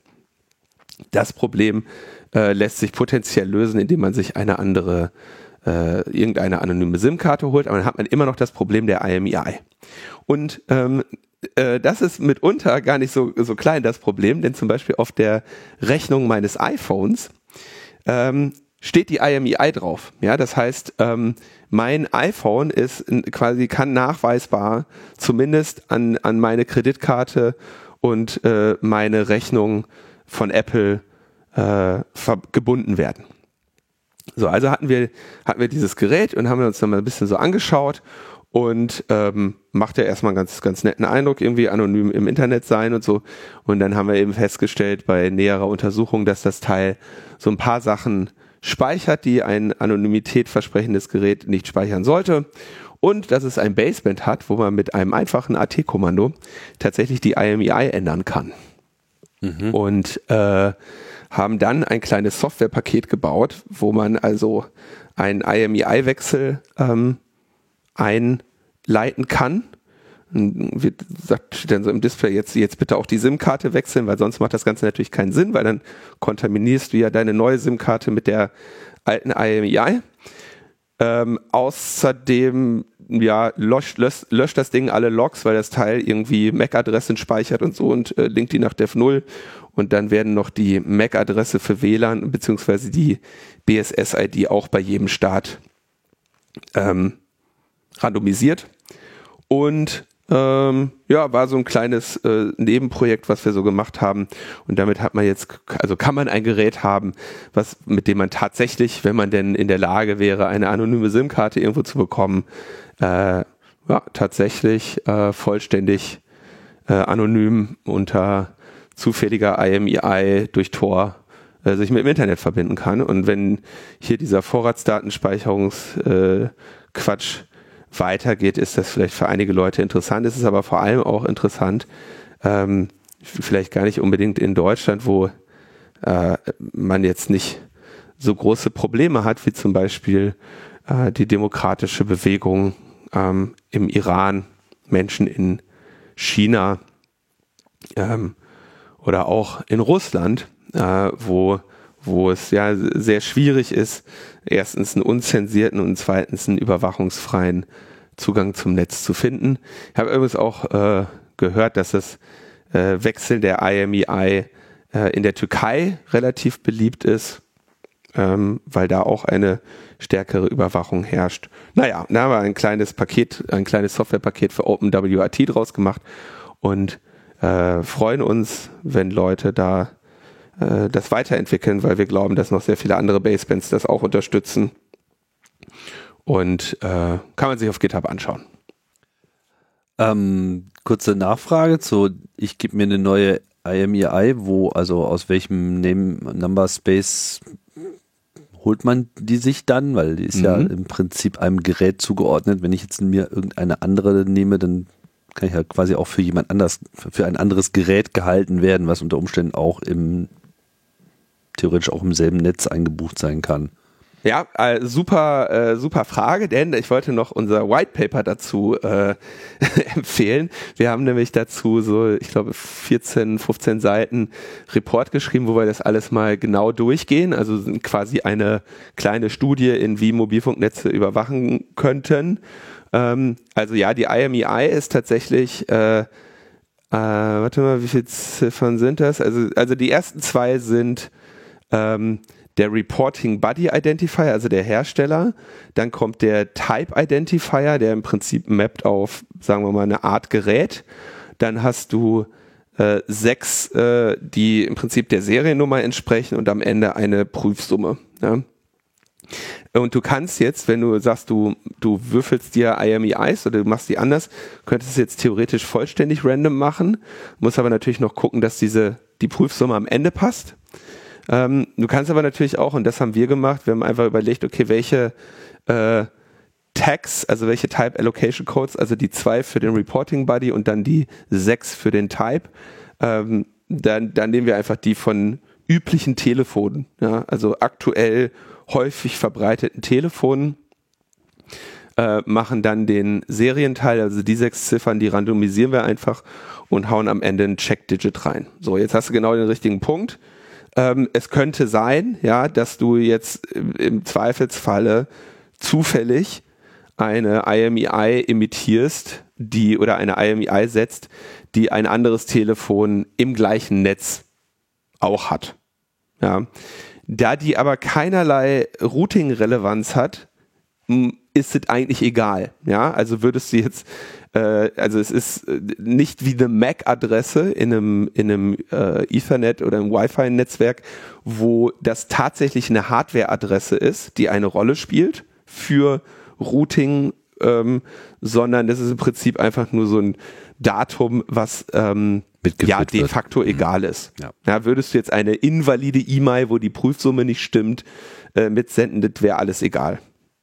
Ja, also das hat keinen, äh, hat keinen Einf oder äh, sollte keinen Einfluss auf die äh, Funktionalität des Mobilfunknetzes oder den Service eines anderen bekommen, weil der Identifier da eben äh, ein anderer ist.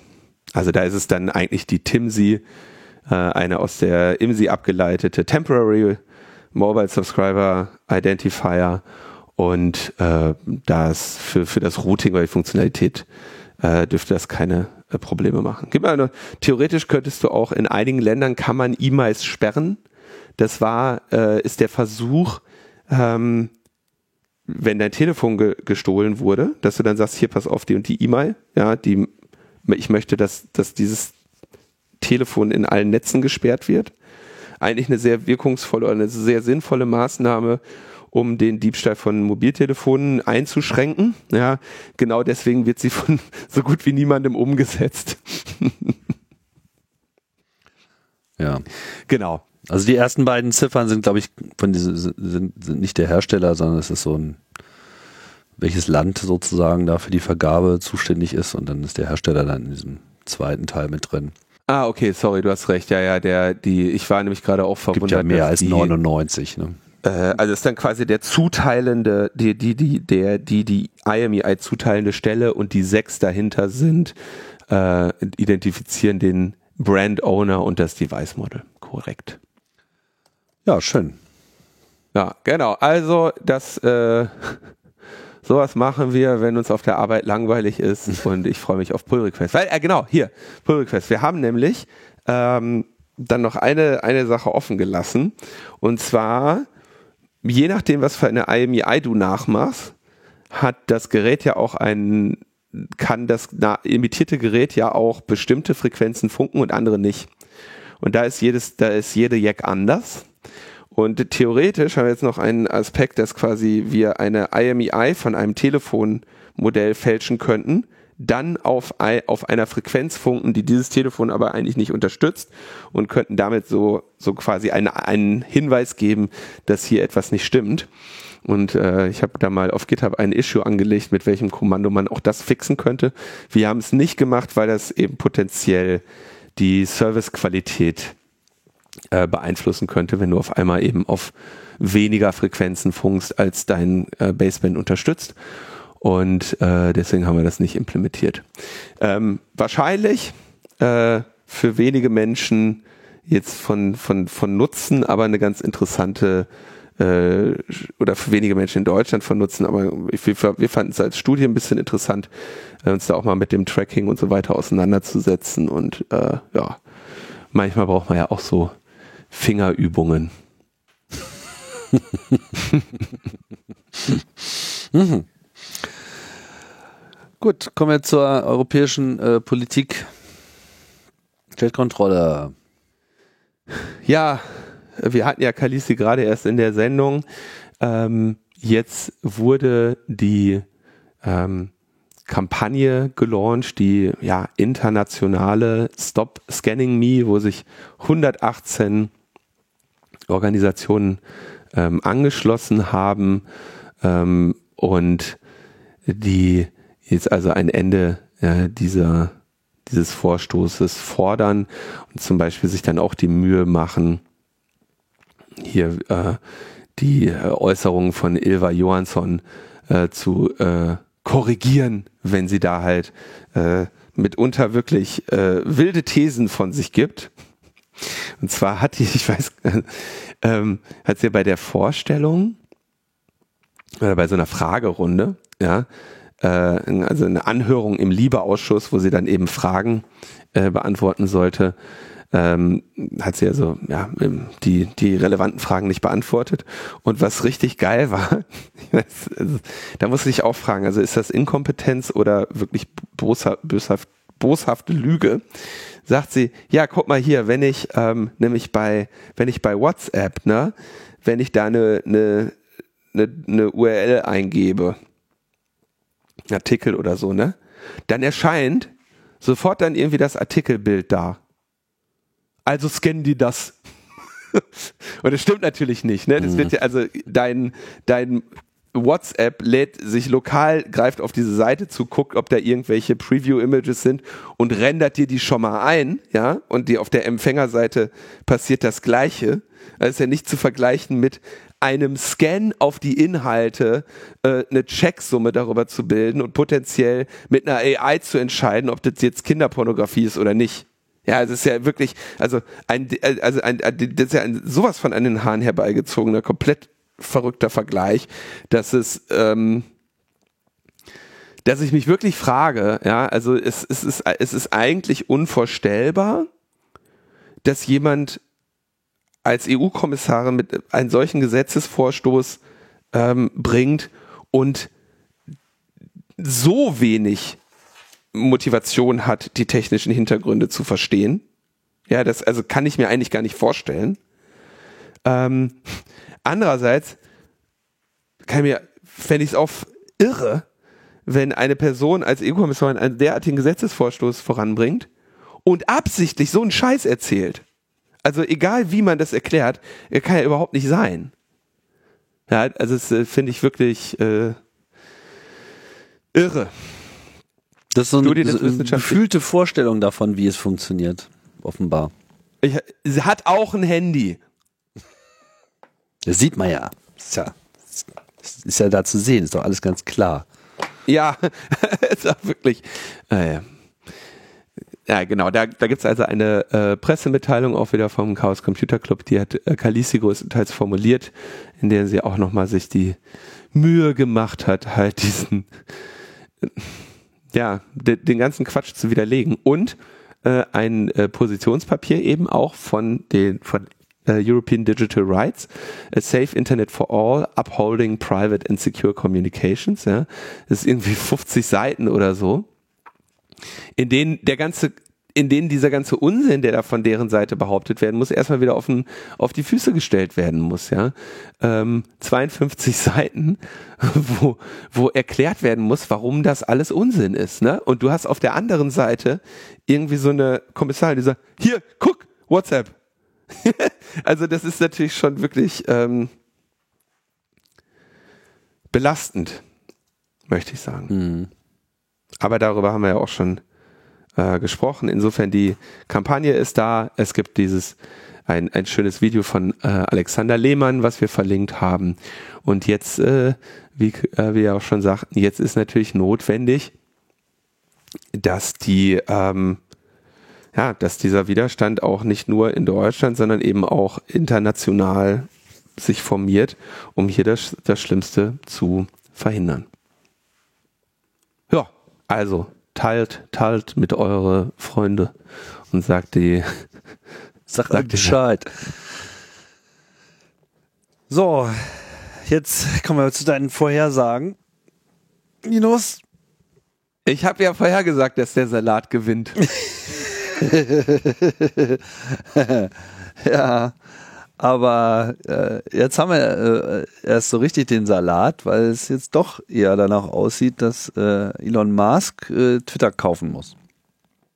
Ja, das also äh, ich äh, genau mir ist wirklich nicht ganz klar, ob wir das hier in der Sendung behandelt haben oder nicht. Also er hat kurz vor Zustandekommen des Gerichtsverfahrens, in dem er äh, versucht hätte auszuhandeln, dass er Twitter nicht kaufen muss, sehr kurz davor äh, gesagt, okay, hier, ich äh, bin bereit, ähm, den Kauf zu den Konditionen und dem Angebot, was ich ursprünglich gemacht habe, auch äh, tatsächlich zum Abschluss zu bringen. Ähm, Twitter hat dann ähm, ja zunächst daran gezweifelt und gesagt, naja, okay, lass uns mal weitermachen, aber wir, wir halten hier mal die Bemühungen, dich darauf zu verklagen, erstmal noch äh, äh, aktiv. Ähm, inzwischen sind die aber weitere Schritte gegangen und es finden offenbar Verhandlungen mit zwischen den Repräsentanten von Elon Musk und ähm, Twitter statt. Und ähm, aktuell äh, sieht es danach aus, dass er tatsächlich diesen Kauf ähm, ich würde sagen, genau, widerwillig durchziehen muss. Ja, also mhm. wir hatten das ja mal kurz angesprochen, dass äh, die ganze Sache halt jetzt in Delaware quasi äh, vor Gericht liegt und die Wahrscheinlichkeit, dass er dort das noch äh, weggebogen bekommt, die war halt gering. Erstmal, weil der Fall eigentlich börsenrechtlich wohl relativ klar ist. Er hat das halt einfach unterschrieben, er hat gesagt, ich kaufe das und damit ist das Ding einfach rechtsgültig. Und dann kann man ja mit allen möglichen Ausreden und darum ging es jetzt im Prinzip. Und Delaware ist jetzt nicht unbedingt gerade so bekannt als äh, Rechtsstandort für ähm, Leute, die sich sozusagen vor großen Unternehmen ähm, aus der Verantwortung stehlen wollen. Mit anderen Worten, das hat sich offenbar abgezeichnet, dass er dort nur im Zweifelsfall noch mehr zahlen muss, Strafen und was nicht alles. Und äh, ist im Prinzip der Entscheidung zuvorgekommen. So deute ich das. Ja, ich, also genau, das, das muss da passiert sein. Irgendjemand muss ihm gesagt haben, Junge, äh, du machst dich zum Vollaffen und äh, potenziell natürlich auch, also der hat natürlich jetzt, also das Problem bleibt, ne? Twitter wird jetzt an jemanden verkauft, der sich die letzten Monate Mühe gegeben hat, kein gutes Haar an dem Unternehmen zu lassen. Und äh, also ich kann mir auf jeden Fall nicht vorstellen, dass der gerade zu Hause sitzt und sagt, ey, voll geil, ich kauf Twitter, ist super gelaufen für mich. so, oder? Ja, er wird irgendwie ich meine, es, es ist einfach nahezu unmöglich, in, in, in seinen Kopf reinzuschauen. Ja, der Typ hat halt schon eine, ich sag mal, eine praktische Intelligenz am Start, die es ihm ermöglicht, all diese ganzen Projekte voranzutreiben, die er nun vorangetrieben hat. Und da waren ja kaum Ausfälle dabei. Ne? Und äh, Trotzdem ist er natürlich auch durch diese Rolle in zunehmendem Maße zu so einer politischen oder sagen wir mal zu so einer gesellschaftspolitischen Größe und damit auch zu so einem Problem geworden. Weil, okay, solange er jetzt irgendwie tolle Sachen macht, dann ist es so das eine, ne? aber in dem Moment, wo diese Machtagglomeration, die zwangsläufig damit verbunden ist, dann auch irgendwann in eine falsche Richtung schießt, dann wird es natürlich schnell problematisch. Und er ist schwer einzunorden, aber er ist irgendwie jetzt, er ist jetzt nicht so der totale, super rechtslastige Mega-Republikaner. Ja, das ist er also, nicht. Trotzdem steht er dieser ganzen Welt irgendwie auch nahe. Du, der hat, der hat nur mal so kurzer, also Kanye West, dieser äh, ähm, Vollidiot. Ja, ich glaube, der ist ja auch diagnostiziert, ne? Der, ähm, Wenn nicht, wird's Zeit. Ja, der hat, das ist ein manischer Irrer, ja. ja. Und der hat dann irgendwie, ähm, Kanye West hat gesagt, er möchte Parler kaufen. Dieses rechtsradikale. Das, das, das, wo, wo die ganzen Nazis äh, in den USA äh, sich versammeln. Ja. Donald Trump hat ja sein Truth.social. Läuft, glaube ich, auch nicht besonders gut, aber hat er.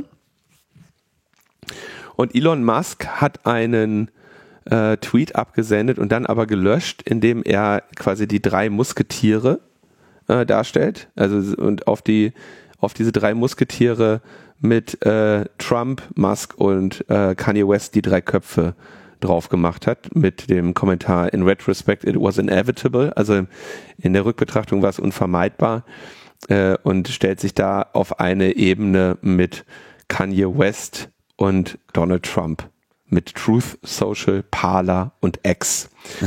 Und äh, er hatte ja diese Ankündigung gemacht, X wäre, äh, also sein, sein Ziel wäre, äh, X äh, die Everything App zu machen.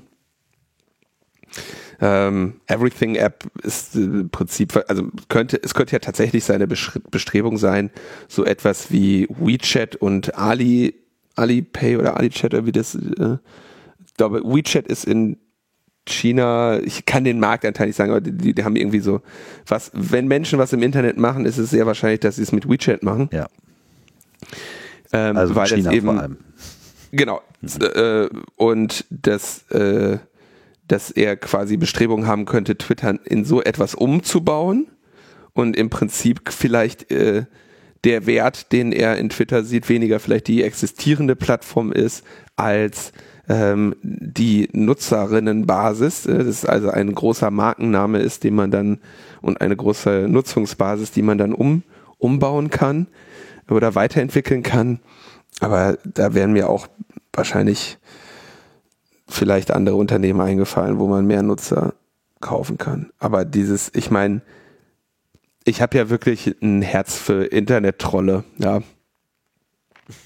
Aber ich kann mir wirklich nicht vorstellen, dass man sich, äh, also ich kann mir nicht vorstellen, in welchem halbwegs vernünftigen Hirn äh, es, es für eine, äh, man es lustig findet, sich selber auf einen, ne, mit, mit Kanye West und Donald Trump auf ein Niveau zu stellen. Ja, er, äh, also vielleicht war er einfach wieder äh, in irgendeinem Rauschzustand. Er hat jetzt ja offenbar auch ge, gelöscht am Ende. Ja, also, aber gibt ja diesen schönen Begriff von Kremlinology, so, ja, also so die Kunst äh, herauszulesen, was denn der Kreml wohl vorhat, weil er sich ja dann immer mhm. so gut abschirmt. So, ich glaube, wir brauchen hier das Feld der Muskology. um einfach mal rauszufinden, wohin der Typ eigentlich will, ne? weil es ist einfach auch gerade jetzt im Konflikt mit der Ukraine ist sein sein Verhalten halt auch total erratisch. Ja? Also auf der einen Seite twittert er äh, geradezu die Putin-Propaganda heraus, ja, schlägt irgendwie der Ukraine vor, irgendwie hier die Krim abzutreten, weil wäre ja noch nie irgendwie richtig Teil der Ukraine gewesen, was auch historisch vollkommen falsch ist und äh, also wird die auch mit falschen Belegen dort äh, argumentiert, dann äh, leistet er sich irgendwelche Twitter-Gefechte mit, mit, mit Medvedev und sowas. Also es ist einfach, der hat so ein, das ist glaube ich so ein bisschen das Problem von so Leuten, die einen Knall haben? Ja, die sagen wir mal, ich meine, stell dir mal vor, du wärst jetzt sozusagen Chef, äh, Gründer, Betreiber, wie auch immer, von so einer der drei erfolgreichsten, oder also von drei der erfolgreichsten Unternehmen der letzten Zeit, die alle irgendwie in ihrem Bereich äh, die Maßstäbe neu äh, definiert haben.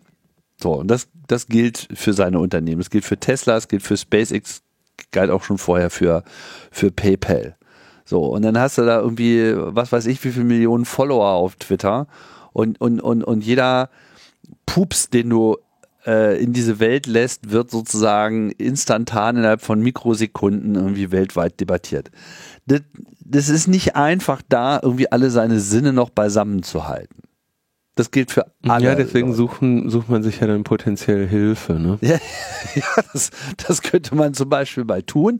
So, aber du kannst sicherlich auch nachvollziehen, dass manche dann irgendwie auch ein bisschen dran scheitern. Also irgendeinen Modus musst du natürlich dazu finden. Und dann hast du so ein bisschen so diesen Aldi. Äh, Modus, ja, frag mal in Deutschland, wer wer irgendwie Aldi gehört, wer, wer diese Personen sind und so, wird dir keiner beantworten können. Also die reichsten Leute in Deutschland. Die, Brü die Brüder Albrecht. Ja, die Brüder Albrecht, so, ne? Und jetzt Lidl irgendwie, also geh, geh mal so die größten Unternehmer und, und die reichsten Personen Deutschlands durch, okay, so Quant und so weiter, die kennt man noch so ein bisschen, aber die allermeisten davon geben aber auch nicht auch nur einen Mucks in diese Öffentlichkeit ab. Ja. ja die, halten sich schön bedeckt, irgendwie bloß nicht groß irgendwie rumprahlen, irgendwie so. Und das ist natürlich überhaupt nicht die American Way. Und Musk dreht das irgendwie alles nach innen und äh, geht einfach so dermaßen ins Extrem, dass man einfach überhaupt nicht mehr weiß, woran man ist. Das mag auch ein bisschen Teil seiner Strategie zu sein. Er ist halt, wie du schon sagst, ist er irgendwie auch wirklich auch ein Deluxe-Troll. Und hat offensichtlich auch so einfach seinen Spaß. Ne? Aber inwiefern er sozusagen auch einer gewissen Verantwortung, die man in so eine Rolle hat, äh, gerecht wird. Das, da war ich doch starke Zweifel, äh, da möchte ich sehr starke Zweifel anmelden. Warum hat der Musk denn nicht Aldi gekauft? Schlag ihm das mal auf Twitter vor, dann könnte das Aldi. auch passieren. Why don't you just buy Aldi? Kannst du überall deine Autos verkaufen. Ja, super. Aldi, Aldi Walk. Tesla jetzt bei Aldi Nord. Tesla 3, Model Nord und Model Süd.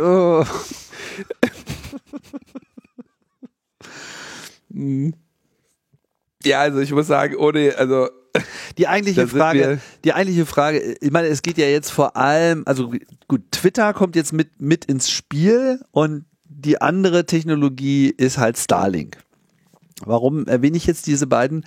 Weil ich die beide eben für kritische Infrastrukturen halte mittlerweile. Klar, Twitter mag nicht das größte Netzwerk sein, aber wir wissen alle, das ist so der Ort, wo der ganze politische Battle weltweit stattfindet. Ist einfach so. Ne? Du sagst was auf Twitter, dann hat das irgendwie Relevanz. Du sagst was auf Facebook, interessiert mittlerweile keine Sau mehr. So, weil es einfach auch durch die Plattform selber, durch die Wahl der Plattform selber natürlich auch äh, mitbestimmt wird, was es für eine Deutungshoheit hat. Spätestens seit Trump ist das halt so. Und mit Starlink ist es wiederum so, dass ähm, und es gibt ja jetzt Berichte, dass äh, die Regierung in den USA sich Gedanken darüber macht, inwiefern halt Musk mit seinen Aktivitäten jetzt auch reguliert gehört, weil natürlich Starlink so eine irre äh, Macht hat. Ne? Es ist halt einfach ein kaum, also es gibt natürlich auch andere Projekte, die versuchen ähnliches zu machen, aber im Punkto Ausbau und äh, wie gut es tatsächlich real funktioniert, kommt da halt nichts mit. So eine Satelliten-Internetinfrastruktur ist natürlich irgendwie wirklich ein Machtfaktor, insbesondere jetzt gerade, nicht nur dort, aber insbesondere jetzt gerade im Krieg in der Ukraine. Würde jetzt Musk irgendwie morgen komplett abdrehen und zum Putin-Versteher äh, vollständig äh, werden und so weiter, dann könnte man sich natürlich schon fragen, oh Gott, wo äh, geht die Reise hin? Und genauso äh, ist natürlich der Gedanke, dass jetzt Twitter in irgendeiner Form in Richtung Parler oder True Social äh, abdreht oder auch nur Trump dort wieder einen Account macht, äh, auch schon scary enough. Das ist einfach irre. irre. Ja. Sehen alle durch. Ja, die USA setzen sich jetzt, also die USA machen sich jetzt mal langsam Gedanken darüber und sagen, Moment mal, wir sind mit unserer Raumfahrt inzwischen signifikant von SpaceX abhängig. Aber hallo. Der bringt das Internet in irgendwelche Länder, wo er will oder nicht. Ja, und da gibt's ja auch irgendwelche ähm, von mir nicht näher nachvollzogenen äh, komischen Dinge, ne, ob, ob, ob er das da jetzt bereitstellt oder ob er da vielleicht doch mit Putin drüber spricht, dass er es in richtigen Fällen ausschaltet. Immerhin haben jetzt auch mal die meisten verstanden, dass Space, äh, dass Starlink im, in der Ukraine bereitzustellen eher eine Militärhilfe ist, als dass da noch jemand twittern kann. Ja. ja. Ähm, und äh, wenn dem jetzt auch noch ein, ein, ein reichweitenstarkes Massenmedium oder mein, ein meinungsbildendes Massenmedium gehört, dass man sich echt mal überlegen muss, ähm, ob, ob der, ne, also ich sag mal, in anderen Ländern hätte der äh, schon längst ne, einen sehr unglücklichen Novichok-Vorfall gehabt oder so, ja, weil, weil man sich sowas lieber nicht leisten möchte. Ne? Da fällt man schnell mal aus dem Fenster oder, ja, oder Herzanfall. Ja, bedauerlicher Fall von äh, Suizid. Mhm. Ähm, und äh, zumindest kann ich mir vorstellen, dass jemand, der sich in den USA äh, vielleicht geostrategische Gedanken macht, wenn davon ausgeht, dass das Land in zehn Jahren noch gibt oder zum Ziel hat, dass es in zehn Jahren noch geben soll, äh, sich auch darüber Gedanken macht, äh, wie man diesen Musk äh, unter Kontrolle bekommt, der ja, äh, sag ich mal, das Madman-Doktrin jeden Tag auf Twitter lebt. Ne? Mhm. Ja, also da erwarte ich auch tatsächlich Maßnahmen. Also ist, das wird sicherlich nicht komplett auflagenfrei äh, ablaufen. Die USA ist jetzt da nicht so doof wie Deutschland und, und kriegt das irgendwie alles nicht so richtig mit. Ich meine, unser Bundeskanzler will jetzt hier irgendwie auch noch irgendwie die Chinesen in Hamburger Hafen äh, reinlassen, obwohl alle schon sagen, sag mal, hast du sie noch alle? Wir, uns ist gerade hier irgendwie die Pipeline explodiert und jetzt äh, wieder so eine Nummer. Jetzt soll in der Hafen gehören. Ja, also da reagiert so das amerikanische Establishment dann doch etwas nervöser drauf und die haben dann im Zweifelsfall halt auch äh, Möglichkeiten irgendwo aufzutauchen und mal sehr klar zum Ausdruck zu bringen, was sie davon halten. Wir beobachten das weiter und sind ein bisschen ratlos. Ähm, kennst du diese, äh, es gibt im Internet eine Liste, äh, die, die, die Menschen, die von ihrer eigenen Erfindung getötet wurden? Irgendwie Hab so ein, ich mal irgendwo gesehen, ja. Dass der Segway-Investor irgendwie ja. mit dem Segway von der Klippe gefahren ja, genau. ist. mhm. Mal gucken, wie das so mit diesen Self-Driving Teslas weitergeht. Ne? Vielleicht fällt ihm ja auch ein Starlink-Satellit auf den Kopf. Oder der regt sich bei Twitter zu lange auf. Ich will auch nicht wissen, wie viele Leute Twitter jedes Jahr auf dem Gewissen hat, die da irgendwie mit einer Herzattacke Koffefe äh, sich aus, aus, dem, aus dem Flame War verabschieden. Ähm, Clearview AI, letzte, letzte Nachricht am heutigen Tage. Clearview AI kennen wir. Das ist ähm, das Unternehmen, das massenhaft äh, Fotos in Social Media sammelt und daraus dann eine Biometrie-Erkennungsplattform äh, baut, die von äh, Strafverfolgungsbehörden und Geheimdiensten, glaube ich, wie ich das verstehe, rege genutzt wird. Der äh, Kantorkel, der auch bei uns, ich weiß nicht, ob der schon mehrmals in der Sendung war, auf jeden Fall hat er darüber auch mal gesprochen, dass er nämlich ähm, sich ähm, über den hamburgischen Datenschutzbeauftragten bei Clearview AI äh, beschwert hat und dadurch das Recht erstritten hat, dass seine Daten gelöscht werden mussten. Clearview AI sagt dazu, ja, jeder, der rechtsmäßig in unserer Datenbank drin ist, kann gerne darauf hin äh, arbeiten, das äh, kann sich gerne bei uns melden, dann löschen wir das. Geil. In, das ist deutscher Datenschutz, ja. In ähm, Groß Brit in, im Vereinigten Königreich haben, hat Clearview AI von der britischen Datenschutzbehörde sieben eineinhalb Millionen Pfund äh, Strafe bekommen und wurde zur Löschung aller Daten von Bewohnern des Vereinigten Königreichs aufgefordert. In Italien und Griechenland äh, hat Clearview AI jeweils eine Strafe in Höhe von 20 Millionen Euro bekommen. So jetzt auch von der CNIL, äh, der Datenschutzbehörde, also CNIL, ähm, der Datenschutzbehörde Frankreichs, die ursprünglich äh, wegen DSGVO-Verstoß den eine Mahnung äh, zugesendet hat, die hat, darauf hat Clearview nicht reagiert, haben sie jetzt eine Geldstrafe von 20 Millionen verhängt. Außerdem bekommt Clearview noch zwei Monate Zeit, die ähm, Sammlung, Speicherung und Verwendung von Fotos französischer Bürgerinnen zu beenden und alle bisher gesammelten Daten zu löschen.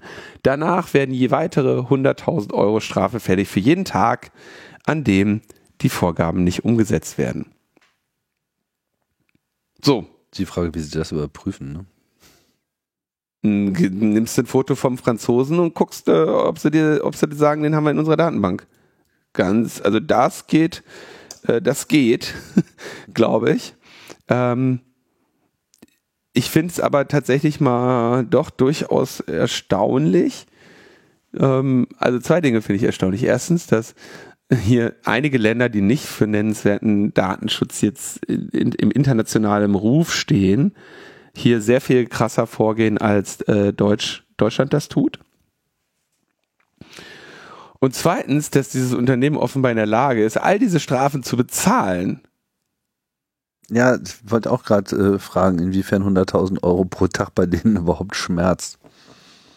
Also 100.000 Euro pro Tag, glaube ich, äh, schmerzt äh, schon jedes Unternehmen. Oder? Ja, schon. Also, aber keine Ahnung. Haben auf jeden Fall einiges damit verdient, glaube ich. Ja. Was wiederum zeigt, dass äh, Daten das neue Öl sind. So, aber warte mal, was sind das denn? Naja, das wären halt 36,5 Millionen im Jahr, ne? Nur Strafe in Frankreich. Nur schon ein bisschen was. Und 20 müssen sie eh zahlen. Ja. Also das könnte jetzt, bin mal gespannt. Wahrscheinlich werden sie sich in irgendeiner Form dagegen wenden oder so, aber es ist also zumindest mal positiv hervorzuheben, dass äh, dass sich hier, dass hier Bemühungen stattfinden, diesem, diesem Geschäftsmodell ein Ende zu bereiten. Jo. So, Zeit wird es ja auch für unseren Schluss. Genau, es wird Zeit. Könnte ein bisschen schwierig werden, äh, unseren Takt äh, in den nächsten zwei Wochen aufrecht zu erhalten. Müssen wir mal gucken, wie uns das, äh, das gelingt. Da stehen ein paar Reisen an. Aber wir haben uns ja jetzt schon frisch versorgt, schon mal. Jo. Dann gucken wir mal, was passiert. So machen wir das. Leute, ihr seid entlassen.